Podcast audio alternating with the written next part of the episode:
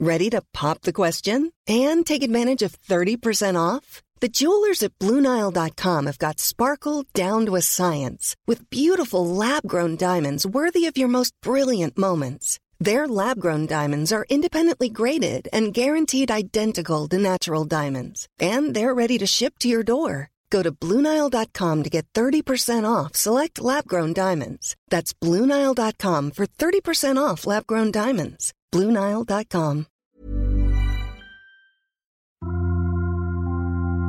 Témoignages, faits de société, grandes et petites histoires, émotions et souvenirs. Ils se racontent, ils nous racontent, ils vous racontent. C'est leur histoire, c'est une série de podcasts long format du Dauphiné Libéré. Basketteur et philosophe, Michael Jordan a dit J'ai échoué encore et encore et encore dans ma vie, et c'est pourquoi j'ai réussi. En France, un échec ressemble plutôt à un terminus, surtout dans la sphère professionnelle. Nous, on pense qu'on peut toujours remonter dans le train. Voilà pourquoi nous donnons la parole à des personnes qui ont dû liquider leur entreprise et qui ont rebondi. Par exemple, aujourd'hui, tout va magnifiquement bien pour la grenobloise Virginie de Buisson, qui a dû fermer sa boîte de relations publiques en pleine ascension. Elle a traversé un long tunnel, et cette mésaventure, nous dit-elle, l'a transformée.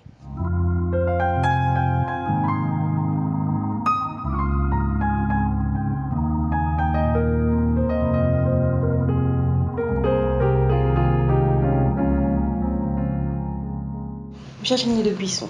Si on se rencontre aujourd'hui, c'est parce que vous m'avez été euh, recommandée par 60 000 rebonds. Et si vous avez rencontré 60 000 rebonds, l'association 60 000 rebonds, c'est parce que vous avez eu un coup dur, on va dire ça comme ça. Vous avez dû euh, fermer, euh, mettre fin à votre activité principale, votre entreprise de, de relations presse, relations communication. Relations publiques, ouais. Relations publiques. Euh, valeur d'image, c'est ça. Et euh, contre toute attente, la première fois qu'on s'est eu au téléphone euh, à ce sujet, vous, m'avez, vous avez eu des mots plutôt positifs au sujet de, cette, euh, de ce passage. Oui. Finalement. Finalement, ouais. Et j'ai, est-ce que ça a changé votre personnalité? Changer ma personnalité, peut-être pas. Euh, mais je pense que ça, ça a beaucoup changé mon, mon regard sur, sur ma vie, sur ce que j'en attendais, sur le sens que je voulais mettre dedans.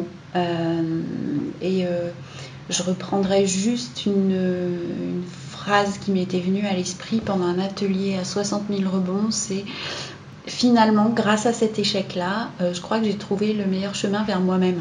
Ça a changé euh, ma façon d'aborder les gens, ma façon d'aborder le travail, ma façon d'aborder euh, la, la vie et les échecs qu'on peut, Mm. qu'on peut rencontrer, les obstacles aussi, et a beaucoup relativisé, chose que je ne faisais pas forcément en tant qu'entrepreneur.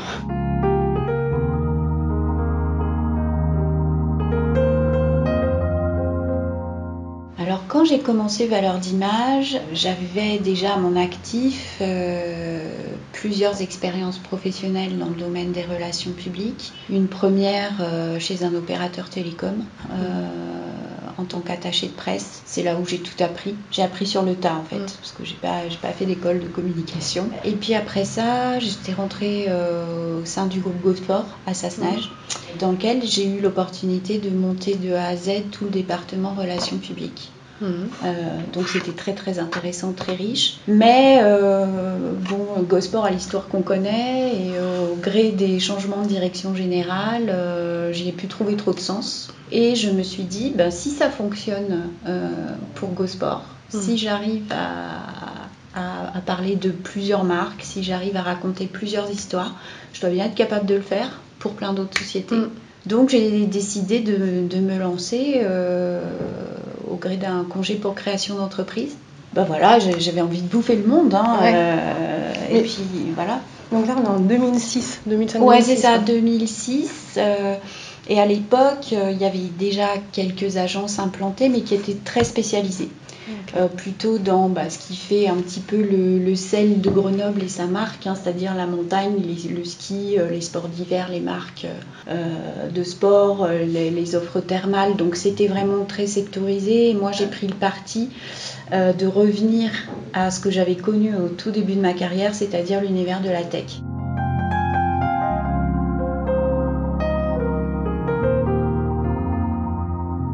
Donc voilà, j'ai travaillé dès le départ pour beaucoup de, de startups. d'entreprises de la tech. Et puis très vite, euh, bah, forte de mon expérience dans d'autres entreprises, j'ai élargi et j'ai pas fait que du Grenoble. Donc Valeur d'image a pu travailler pour euh, des boîtes qui, euh, pour certaines, avaient un rayonnement mondial. Ça, je suis assez fière de ça. On avait réussi à, avoir un, catalogue de références assez prestigieux. On a travaillé pour bah, la Caisse des dépôts, on a travaillé pour EDF, on a travaillé pour un géant chinois euh, dans le secteur du solaire, du mhm. photovoltaïque qui s'appelait Suntech. Donc ben, quand on est une petite agence euh, implantée à Grenoble, euh, on est plutôt fier de ça. Et j'avais réussi à monter une bonne équipe. Au plus gros, on, était, on est monté jusqu'à 8 personnes. Et puis des, des, coopérations avec euh, bah, des, jeunes euh, que j'ai eus souvent à partir du stage mhm. et qui sont allés jusqu'au CDI. Et d'ailleurs, il y en a qui ont poursuivi euh, le métier, qui aujourd'hui ont leur propre agence à Grenoble. Bah oui, parce qu'on parle d'échecs forcément dans ce podcast, mais en soi, il y a 8 ans de, réussite oui, dans cette aventure-là. Il y a 8 ans de réussite et c'est ce qu'on oublie quand on, quand, on mord la poussière. et je commence à m'en rappeler maintenant. Je commence à m'en rappeler maintenant parce que travaillant maintenant chez Common Go, qui est dans le même écosystème, et travaillant aussi, et, étant bénévole à la French Tech, ben, je revois les mêmes personnes. Mm. Et euh, ça fait plaisir de voir que d'anciens clients euh, sont aujourd'hui toujours là, d'une autre façon, mm. euh, mais qu'on a réussi à tisser ça. Et c'est quelque chose que quand tout va mal, on ne voit plus un des, trucs euh, les, plus difficiles à avaler dans l'échec, c'est que tout d'un coup, on a eu beaucoup de succès. j'avais un réseau euh, de dingue euh, dans Grenoble. En plus, travaillant avec les médias, bon, bah, j'avais une certaine visibilité. Mm. Et puis, du jour au lendemain, tout s'arrête.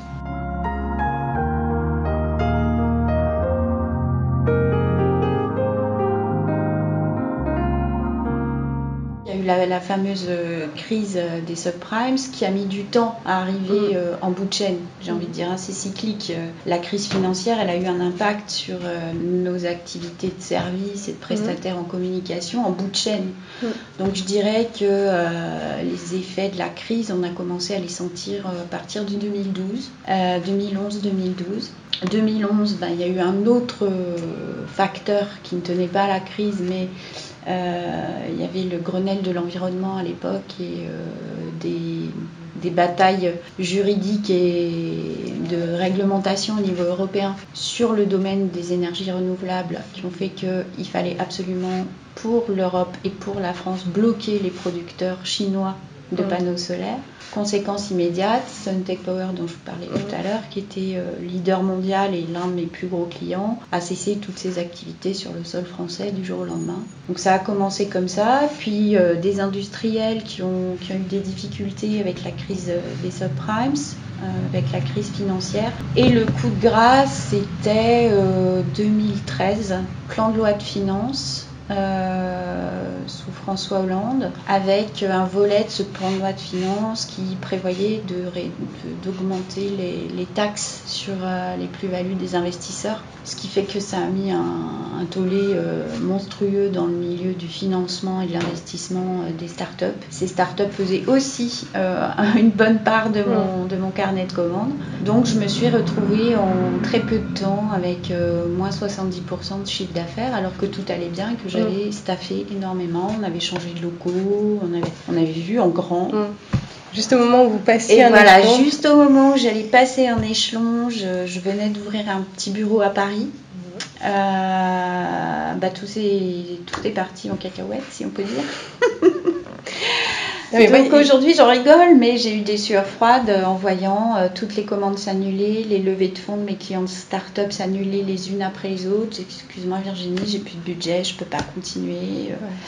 Et comme je ne fais jamais rien à moitié, euh, en 2011, j'étais en pleine séparation. Euh, un truc assez violent, assez violent euh, avec le père de, ma fille. Et du coup, bon, fallait gérer ça aussi. Donc, aucun équilibre perso, puisque tout était en train de voler en éclat. L'équilibre pro qui vole en éclat également. Et les deux combinés je crois qu'avec le recul, je peux analyser que j'ai pété les plombs.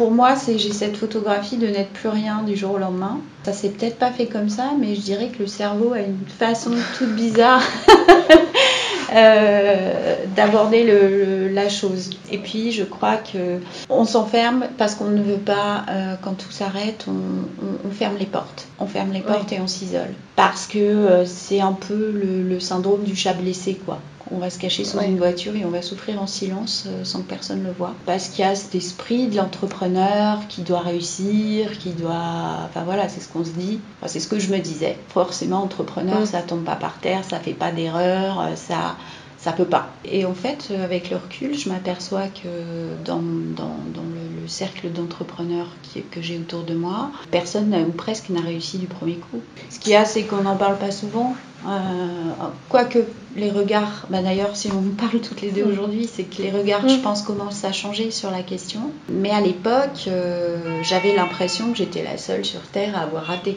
ce qu'il faut. Mais je crois que j'ai pas été au top avec mon entourage non plus à cette ah époque.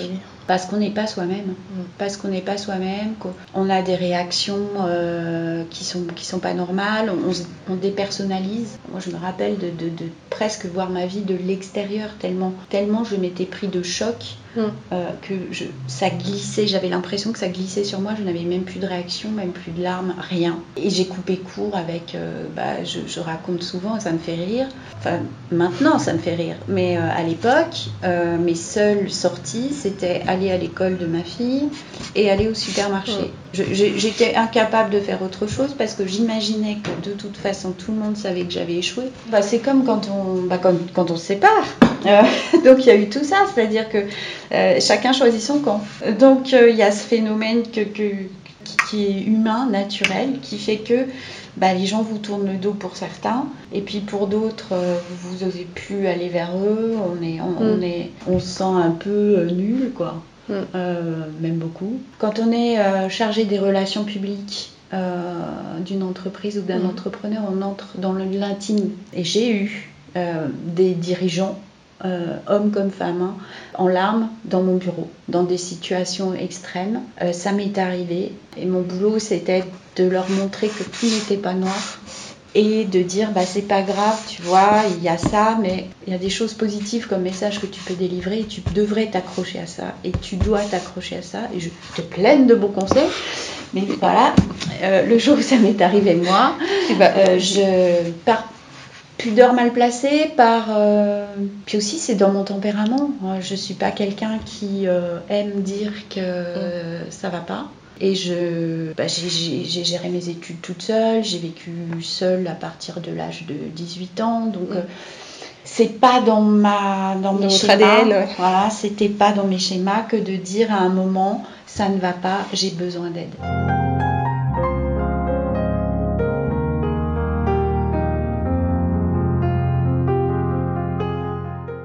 J'ai fermé la porte à, plein de gens, puis il y en a qui se sont acharnés. Et parmi ceux-là, il y a eu Eric Pirel, euh, qui, qui, a 60 000 rebonds, mais qui, est, qui était aussi président de la French Tech, euh, et qui a été mon client. Et euh, qui s'est acharné en m'envoyant des, petits messages en me disant comment vas-tu? Je vais mal, j'en veux plus, la vie c'est nul. Et il s'est accroché, rebelote, tu es sûr? Tu vas bien? Est-ce que ça va mieux? Non, ça va pas. Puis un jour, il me dit écoute, déjeunons. Je te demande juste, on déjeune. Je me rappelle très bien, c'était très problématique. Parce qu'il fallait que je sorte et que j'aille au ah. resto. Mais j'ai pris mon courage à deux mains et j'y suis allée. Et euh, on a discuté. C'est là qu'il m'a expliqué bah écoute, moi je suis impliquée dans l'association 60 000 rebonds. Ce sont des entrepreneurs qui aident des entrepreneurs euh, qui ont liquidé. Et euh, peut-être que tu peux leur demander de t'aider. Alors, déjà la phrase leur demander de t'aider. Pour moi, c'était. voilà, il fallait aller se mettre en slip devant des gens en leur disant bah, j'ai raté mon enfin voilà j'ai raté je ne suis plus rien j'ai plus de revenus j'ai plus rien. Parce qu'il y a tout ça aussi il y a, aussi, il y a les conséquences morales il y a les conséquences sociales. Euh, me suis retrouvée du jour au lendemain sans un sans argent parce qu'on n'a pas quand on est entrepreneur et qu'on liquide on n'a pas d'allocation chômage on n'a pas d'aide. Bah, du coup ça a, eu, ça a eu plein de conséquences sur la qualité de vie et puis, puis je, je- je- j'essayais de mettre les dernières forces dans le maintien euh, d'un semblant de tout va bien parce que bah, voilà, j'avais, j'étais, je suis une maman et ma fille n'avait pas à, savoir même que maman avait un problème. Donc euh, j'ai toujours l'habitude de serrer les dents et là euh, j'ai dit bon bah là c'est plus possible. De toute façon j'ai, pas d'autre issue il faut que je me fasse aider parce que vraiment je n'y arrive plus moi. Et j'ai saisi la perche et je me suis donc présentée à 60 000 rebonds j'ai passé deux heures à expliquer ma situation, ma vie, mon œuvre euh, en pleurant. Ça m'a fait beaucoup de bien et puis c'est euh, déjà un premier déclic parce qu'on ose dire voilà, je n'ai plus de ressources, et je j'ai plus rien en moi et j'ai besoin d'aide, j'ai besoin d'un regard extérieur, j'ai besoin qu'on me donne la main pour pas sombrer. Et déjà ça, ça a été une super leçon de vie pour moi qui n'avais jamais fait ça.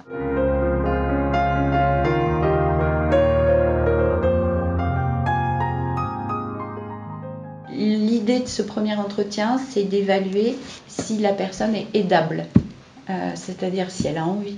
L'idée, c'est que on peut pas aider quelqu'un qui veut pas être aidé. Donc c'est pas, on n'est pas sur un dossier et puis il y a des entrepreneurs qui peuvent être aidés et pas d'autres parce qu'il y en aurait des meilleurs les uns que les autres. C'est pas du tout ça. Il n'y a pas une peine ou une détresse qui est, qui est mieux qu'une autre. L'idée c'est que l'entrepreneur doit être prêt à cheminer Mm. parce que c'est un chemin long. 60 000 rebonds euh, peut accompagner jusqu'à deux ans un entrepreneur en rebond. Donc c'est un petit engagement Mm. quand même. C'est-à-dire que j'avais essayé hein, euh, thérapie, psy, machin, euh, en- pendant mon, mon burn-out. J'avais pas trouvé de solution parce que finalement j'avais quand même bien analysé ce qui m'arrivait et je voyais pas l'intérêt d'aller raconter ce que, ce que je vivais et je- moi ce que je voulais c'était des clés pour avancer. Et là je les ai trouvées. Et donc, euh, bah, une fois qu'on a passé ce, ce premier entretien, ben, ils nous confirment s'ils peuvent nous aider ou pas. On a un parrain ou une marraine qui est un entrepreneur qui lui-même a échoué. Mhm. Donc il sait ce que c'est. Et puis on a un coach. Et puis euh, on a chaque mois euh, ce qu'on appelle le copil. C'est un atelier où on va tous ensemble faire des, tra- des travaux autour des problématiques des uns et des autres pour co-construire des solutions. Donc chacun met sa petite pierre à l'édifice et il y a des experts qui sont là pour nous aider.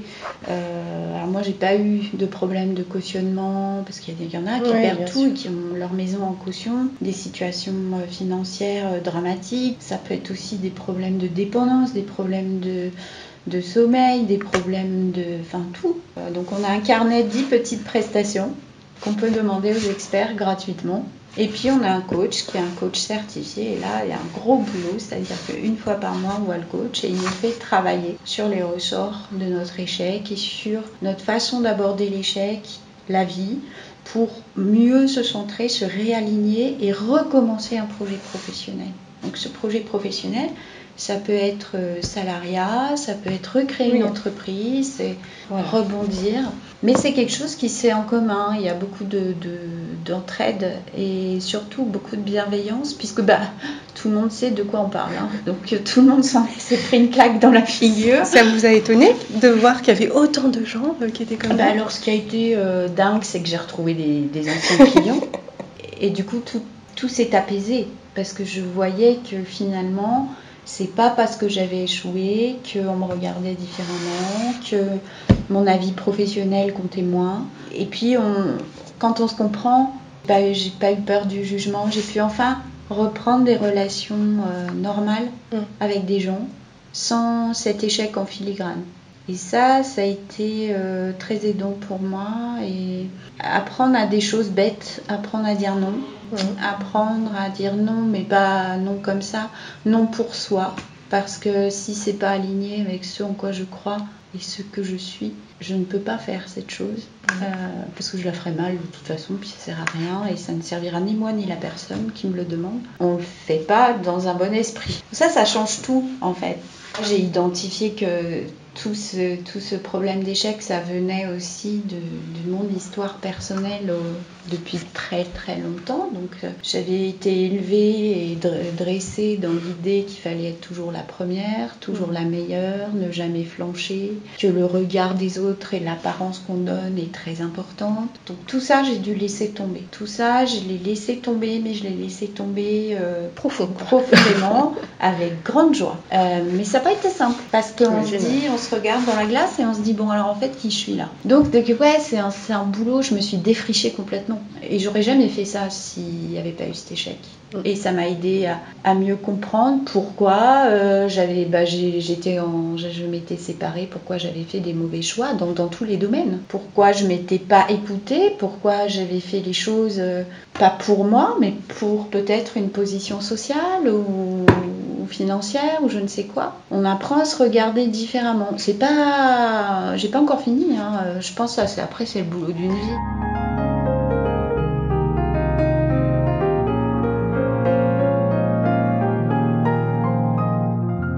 Premier petit rebond professionnel, bah, déjà ça a été très calme, hein, c'est pendant les copiles, de pouvoir travailler sur le projet des autres. D'autres entrepreneurs en rebond viennent et nous expliquent, bah tiens j'ai une piste pour faire ça, ou j'ai telle idée, euh, j'ai tel problème euh, auquel je suis confrontée pour mon, rebond. J'avais tellement pas eu de bonnes idées pour les autres, ou même d'idées tout court pour les autres pendant deux ans, que là ça m'a fait déjà du bien.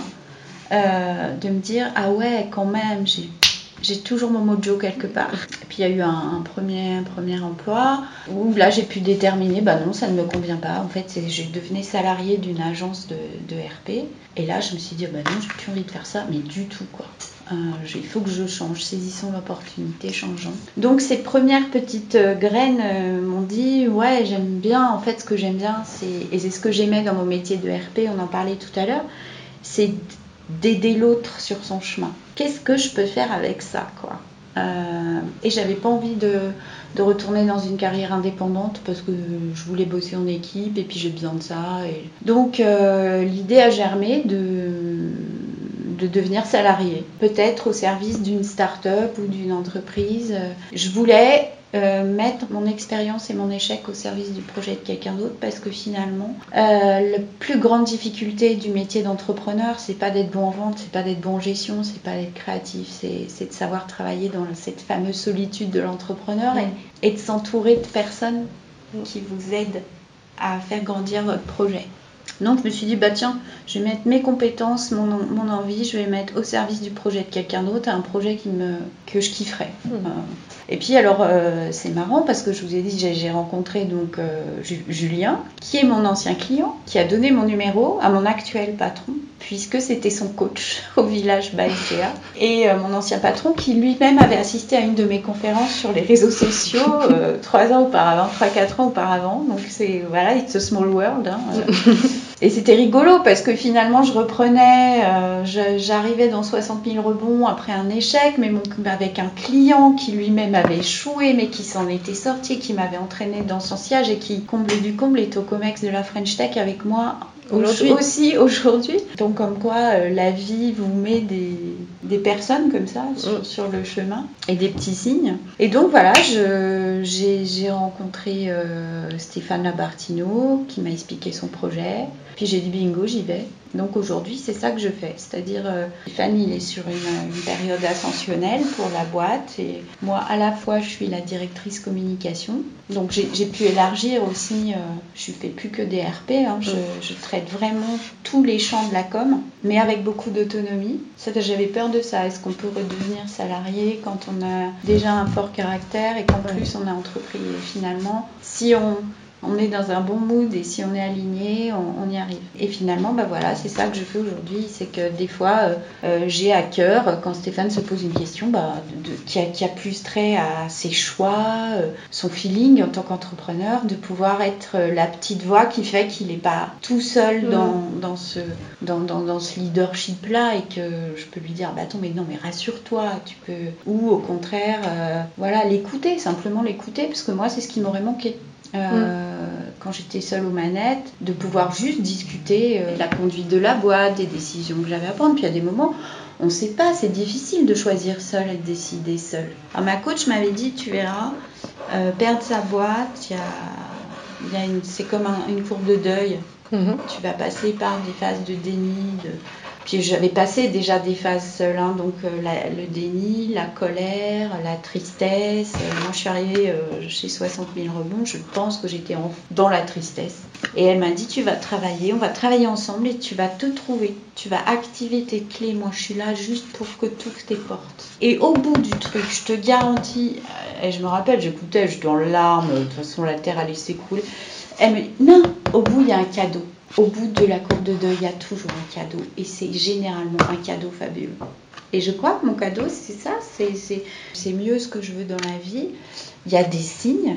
Euh, je suis dans une boîte qui me convient. Cette boîte ne pratique pas le management pyramidal à l'ancienne, mais ce qu'on appelle l'holacratie, qui est une forme de gouvernance partagée où tous les salariés sont responsabilisés pour le projet. Donc on bosse pas pour notre patron, mais on bosse pour un Mhm. projet, ce qui est complètement différent. C'est Donc c'était une aide très aidant en fait comme vision pour moi. Vous avez parlé de, de, euh, de, de- de cette honte que j'avais, des gens qui m'ont quitté. Ça a été autant de petites ruptures qui m'ont fait beaucoup mal. Et puis moi, j'ai pas dû être toujours très sympa et très normale avec les gens euh, de mon entourage à l'époque. Et puis finalement, je, je discutais il y a quoi, il y a trois semaines avec une, une amie et je lui disais mais c'est c'est complètement dingue. Je viens de faire le tour des gens avec qui je discute le plus souvent, avec lesquels je suis le plus souvent. Ceux avec lesquels je suis le plus proche, c'est pas ceux dont j'étais le plus proche avant.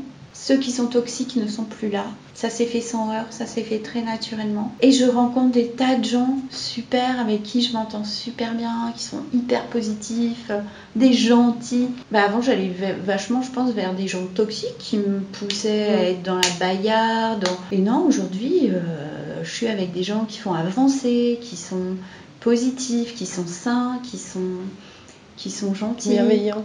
Ouais, donc euh, je pense que c'est ça le cadeau.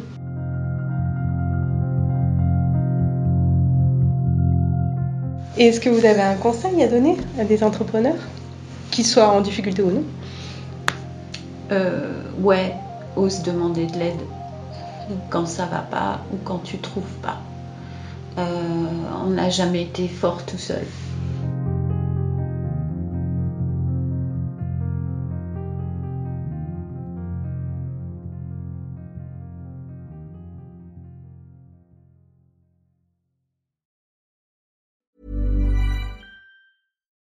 Why don't more infant formula companies use organic, grass fed whole milk instead of skim? Why don't more infant formula companies use the latest breast milk science? Why don't more infant formula companies run their own clinical trials? Why don't more infant formula companies use more of the proteins found in breast milk? Why don't more infant formula companies have their own factories instead of outsourcing their manufacturing? We wondered the same thing. So we made ByHeart, a better formula for formula. Learn more at byheart.com.